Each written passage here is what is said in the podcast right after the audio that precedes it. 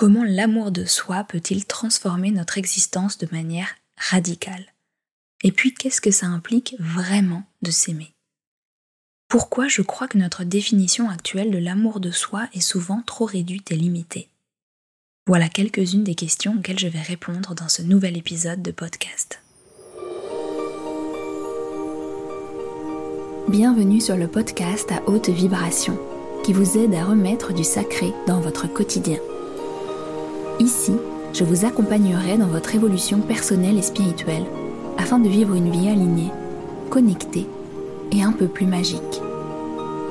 Je suis Jenna Blossoms et ma mission est de rendre la spiritualité accessible.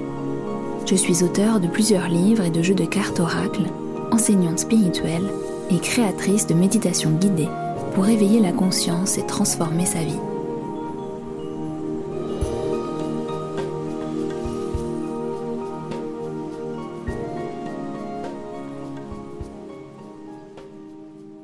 Récemment, je lisais encore que pour pratiquer l'amour de soi, il fallait faire des choses qui nous faisaient plaisir régulièrement.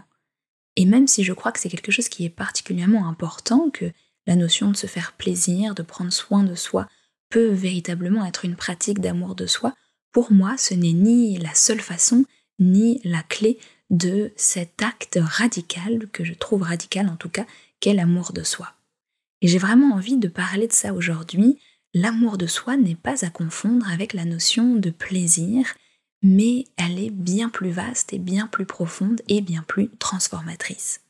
Je crois que lorsque l'on décide de travailler sur cette notion d'amour de soi ou de self-love, comme on l'appelle parfois en anglais, qui maintenant est, connue et, dont on voit qu'il y a beaucoup de, de contenu, de partage, d'enseignement autour de cette idée, et je trouve ça d'ailleurs super, je crois que parfois on oublie une notion importante et on en parle de manière assez euh, légère et anodine. Pourtant, je crois que la notion d'amour de soi est une pratique, est une dévotion euh, à une transformation personnelle de manière assez profonde et radicale. Alors ça peut paraître un peu intense, mais j'ai envie de vous expliquer ce que je veux dire par cela. Tout d'abord, je veux commencer par dire qu'effectivement, la notion de plaisir est extraordinaire et c'est aussi une voie d'apprentissage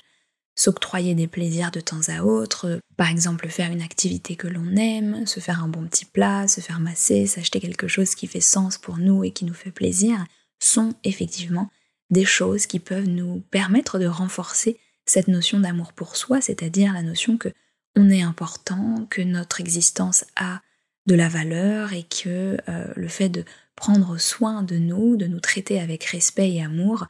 est également important. Et ça peut prendre effectivement la forme du plaisir. D'ailleurs, je crois que le plaisir est inhérent avec la notion d'amour de soi. Mais je crois que commencer ce chemin, ou en tout cas avancer sur ce chemin d'amour pour soi, avoir cette intention de se donner plus d'importance, de valeur, de s'aimer de manière inconditionnelle, est avant tout un acte de guérison. Et par acte de guérison, je veux dire que c'est quelque chose de parfois désagréable, parfois difficile, que c'est un chemin, un chemin de recouvrement de notre euh, pleine vérité, un chemin de recouvrement de notre essence profonde. C'est, selon moi, oser se voir, selon toutes nos coutures, dans toutes nos facettes. C'est s'asseoir avec soi-même, vraiment, en présence, dans toutes les sortes de moments que nous pouvons rencontrer dans notre vie c'est s'autoriser à se regarder dans le miroir, le miroir de notre âme et de notre intériorité, mais avec une honnêteté radicale, avec une sincérité, avec un amour justement, avec une compassion à l'épreuve de toute pensée, de toute croyance, de toute culpabilité ou honte. Et ça, je peux vous dire que ce n'est pas évident et que c'est un véritable chemin. Je crois que c'est aussi se célébrer dans nos réussites, lorsqu'on est fier de nous, lorsqu'on a dépassé un blocage intérieur, lorsqu'on a osé faire quelque chose qui nous donnait du stress ou de l'anxiété, lorsqu'on a eu une conversation importante, lorsqu'on a accompli quelque chose de réussi et qui est important pour nous, mais également lorsque l'on a honte, lorsque l'on a des pensées extrêmement négatives, que l'on a l'impression de se détester parce qu'on a raté ou parce qu'on a fait une erreur. Je crois que cette notion d'amour de soi est justement la présence complète, sincère, authentique, pleine de compassion qui est avec nous dans tous ces moments-là. C'est s'accepter dans son entièreté, non pas uniquement lorsque l'on réussit selon nos critères mentaux, mais également lorsque l'on rate, lorsque l'on a l'impression de ne pas être à la hauteur, lorsque l'image que l'on voit de nous est particulièrement difficile à accepter. Et évidemment, cette image peut nous renvoyer aux parties de nous les plus sombres. Cela peut être des choses terribles que nous avons faites dans le passé, cela peut être une image physique qui nous renvoie à tous nos moments que l'on juge de faiblesse ou de lâcher prise ou d'abandon de soi. Cela peut être également des souvenirs de choses que nous avons vécues et qui laissent une trace particulièrement difficile. Tous ces moments, toutes ces parties de nous sont des opportunités de faire grandir cette notion d'amour de soi, sont des opportunités d'ouvrir davantage notre cœur pour nous regarder avec compassion et acceptation et procéder à une transformation absolument extraordinaire, profonde et sans précédent. Parce que une fois qu'on s'est assis avec une partie de nous qui était en souffrance et qu'on l'a regardée le temps qui était nécessaire avec amour et compassion et acceptation totale, eh bien, cette partie d'ombre se transforme en lumière et surtout, il n'y a plus l'espace pour la culpabilité, la honte ou le rejet de soi. On ne peut plus faire marche arrière. Une fois qu'on a embrassé une partie de nous, elle est embrassée et guérie pour toujours. Je crois que c'est là que l'amour de soi devient un acte courageux, radical et transformateur. J'ai envie de partager avec vous une petite euh, anecdote euh, à ce sujet, mais qui peut vous permettre de réfléchir et de méditer sur vos propres euh, espaces peut-être d'ombre qui se passent à l'intérieur de vous. Je me rappelle que lorsque j'étais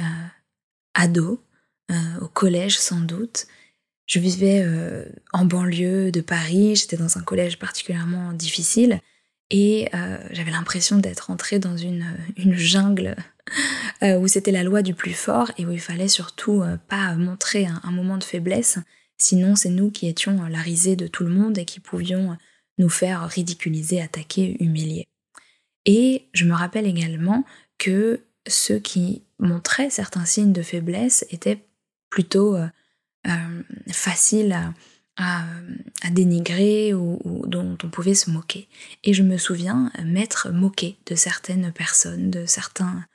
autres enfants qui étaient dans ma classe ou ailleurs, avec un sentiment de il faut attaquer l'autre, autrement c'est moi qui vais être, euh, qui vais être attaqué. Et, euh, et pendant des années, j'ai, en, étant adolescente toujours, j'avais une culpabilité absolument immense à chaque fois que je pensais à ces phrases que j'avais pu dire, des phrases méchantes, des phrases blessantes qui ont pu générer des, traumas finalement, des, blessures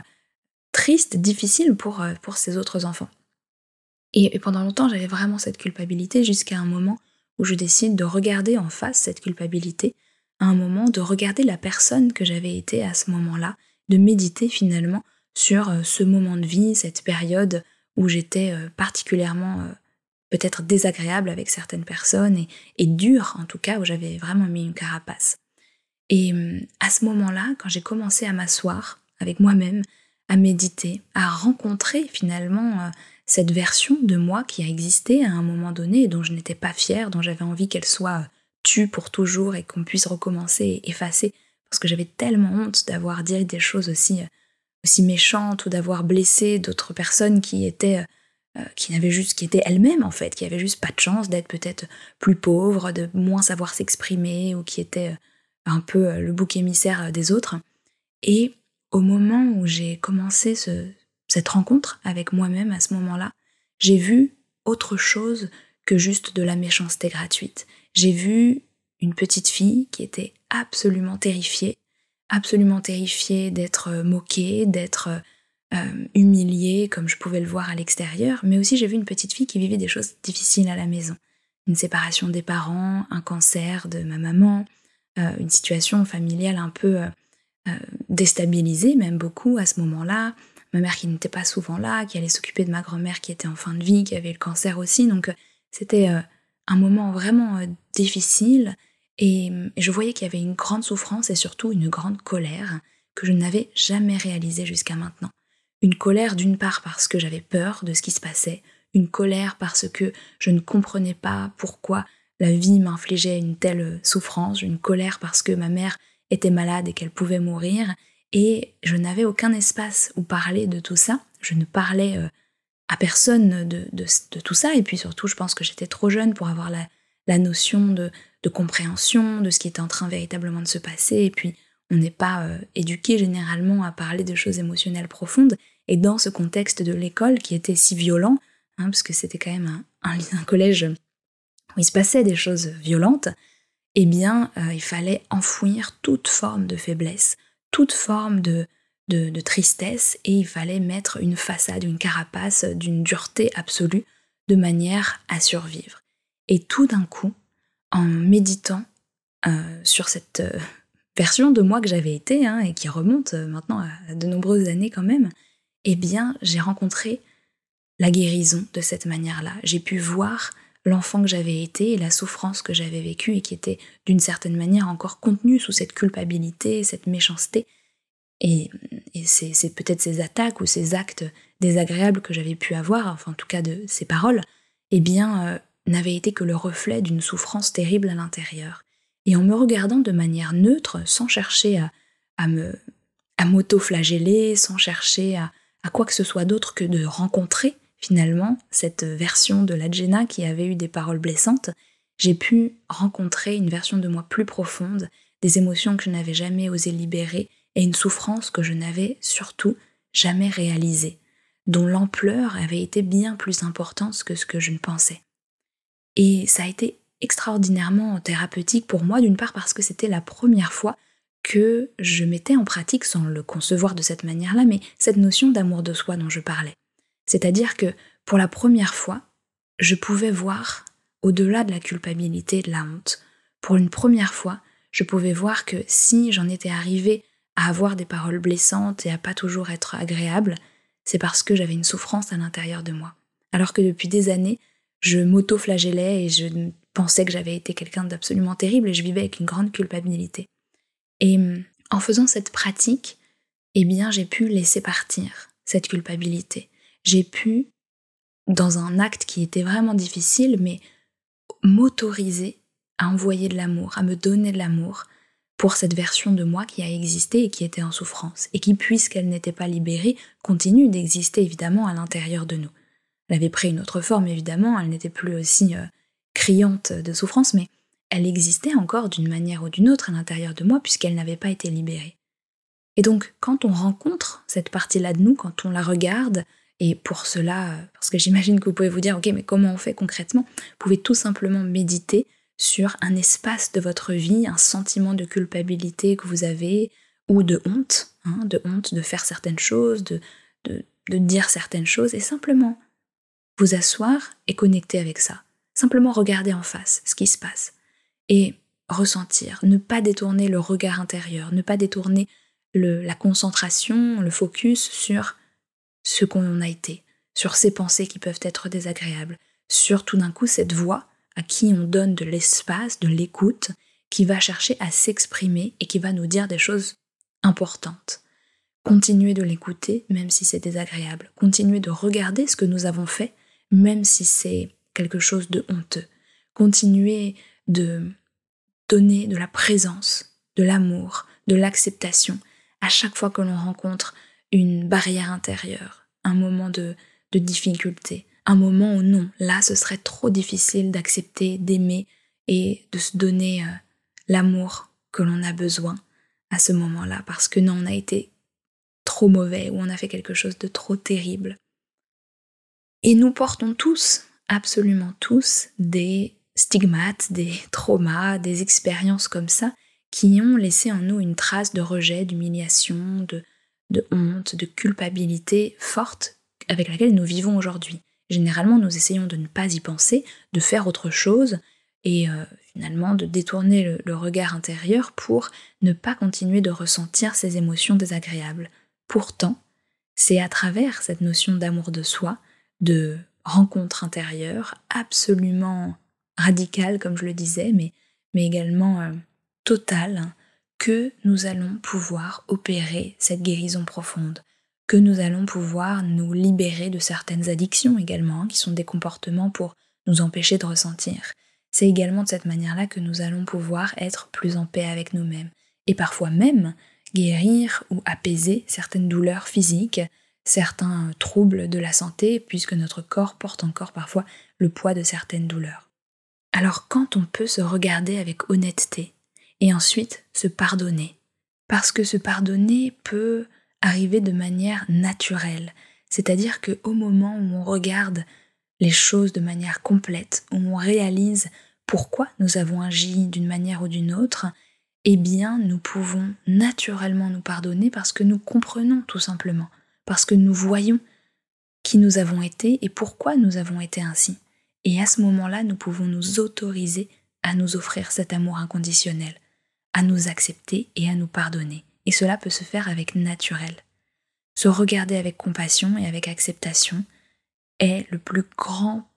bonheur, la plus grande thérapie, la plus grande guérison que vous puissiez faire pour vous sur votre chemin. Et ce sera aussi la clé pour aller accepter, guérir, transformer, pardonner les autres et le monde. Le monde qui vous a tant fait souffrir, la vie qui peut-être parfois vous a proposé des, des expériences douloureuses, des moments d'épreuve profondes. Et hum, en acceptant ce qu'il y a à l'intérieur de vous, vous pourrez aussi accepter, c'est-à-dire cesser de lutter contre la vie, contre ce qui a été.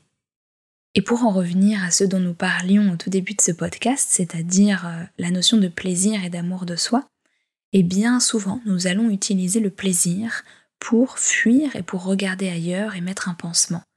Et que ce soit l'alimentation, le sucre ou le gras, le shopping, le travail, le sport, le sexe, quoi que ce soit que nous pouvons utiliser de manière à ne plus ressentir certaines émotions, eh bien nous pouvons transformer notre relation à ces choses-là. Ce n'est pas pour dire que ces choses-là sont mauvaises intrinsèquement, parce qu'elles ne le sont pas, évidemment. Elles sont importantes, elles sont belles, elles sont sacrées. Cependant, parfois, nous allons utiliser certains éléments de notre vie, notamment ceux qui nous donnent du plaisir, pour fuir notre présence à nous-mêmes, pour fuir qui nous sommes. Et donc, je crois que la notion d'amour pour soi peut être d'une part élargie à tout ce que je viens de partager, mais aussi présentée comme un acte d'oser, oser faire ce qui est bon pour nous profondément, ce qu'on sait que l'on doit faire pour avancer, évoluer, aller mieux, ce que l'on ressent de tout notre être qui est juste pour nous, que ce soit le fait de se lancer dans un nouveau projet, de se séparer d'une relation toxique, de changer notre alimentation pour le meilleur, de cesser une mauvaise habitude que l'on a. Le faire avec compassion, avec notre rythme, avec amour, avec acceptation, certes, mais regarder en face les raisons qui font que l'on n'a pas fait peut-être ça jusqu'à présent. Et oser, oser avancer vers le chemin de notre guérison intérieure et de notre transformation. Et ça, personne ne peut le faire à votre place. Vous pouvez faire de l'hypnose, vous pouvez faire des guérisons et des thérapies pour arrêter de fumer ou pour euh, manger plus équilibré, tant que vous n'avez pas décidé de tout votre être que quelque chose devait changer à l'intérieur de vous, que vous vouliez oser vous aimer, oser vous accepter, oser honorer la valeur de votre être, eh bien ces changements seront toujours temporaires. C'est pourquoi s'aimer, c'est aussi agir de manière alignée avec notre cœur. C'est faire des actions qui sont parfois en dehors de notre zone de confort, mais qui sont celles dont on a besoin pour grandir, pour évoluer ou tout simplement parce que notre âme nous pousse à aller de l'avant dans cette direction. Notre âme nous invite à, à grandir, à nous transformer, à sortir peut-être d'une stagnation que nous avons eue pendant un temps. Mes guides m'ont dit un jour une phrase que j'aime particulièrement, que je partage aussi souvent. Ils nous ont partagé la, guidance suivante Soyez votre propre ange gardien. Et lorsqu'on pense à un ange gardien, l'image généralement qu'on peut avoir d'un ange gardien, c'est vraiment cette entité euh, un peu inconditionnelle, omniprésente, qui veillerait sur nous, qui nous accepterait en toutes circonstances et qui n'aurait qu'un seul rôle, celui de nous aimer. Nous aimer à nos hauts, mais aussi à nos bas, nous réconforter comme nous allons mal, nous donner des paroles d'amour et d'acceptation lorsque nous n'arrivons pas à nous les donner nous-mêmes. Et lorsque l'on peut imaginer que l'on devient son propre ange gardien, eh bien on peut aller trouver en nous des ressources d'amour inconditionnel, d'amour total, véritable et radical, même dans les moments où c'est difficile. Et ce qu'il m'avait partagé également et que je trouve assez amusant, c'est qu'il m'avait dit que certaines, parfois on entend certaines personnes dire euh, soyez comme un parent pour vous, euh, allez réconforter votre, votre enfant intérieur, etc. Et il m'avait dit, pour beaucoup de monde, la notion de parent est associée euh, à soit des traumas, soit des croyances particulièrement négatives, ou si on n'a pas eu un parent aimant, eh bien on n'a pas véritablement le modèle suffisant finalement pour, pour avoir cette, cette pratique et pour pouvoir s'apporter cet amour inconditionnel. Mais la notion d'ange gardien, c'est une notion qui nous parle en profondeur à tous, qui est à la fois euh, symbolique et réelle, et à laquelle on peut se connecter et aussi euh, dont on peut créer notre propre définition. Et donc lorsque l'on devient notre propre ange gardien, qu'est-ce qui se passe? Je vous pose la question, qu'est-ce qui change dans votre vie si tout d'un coup vous étiez votre propre ange gardien? Si tout d'un coup vous aviez la capacité de vous donner des paroles d'amour encourageantes, douce, euh, réconfortante dans les moments difficiles. Si vous aviez la capacité d'être euh, votre pom-pom girl ou votre encourageant le plus total, le plus inconditionnel.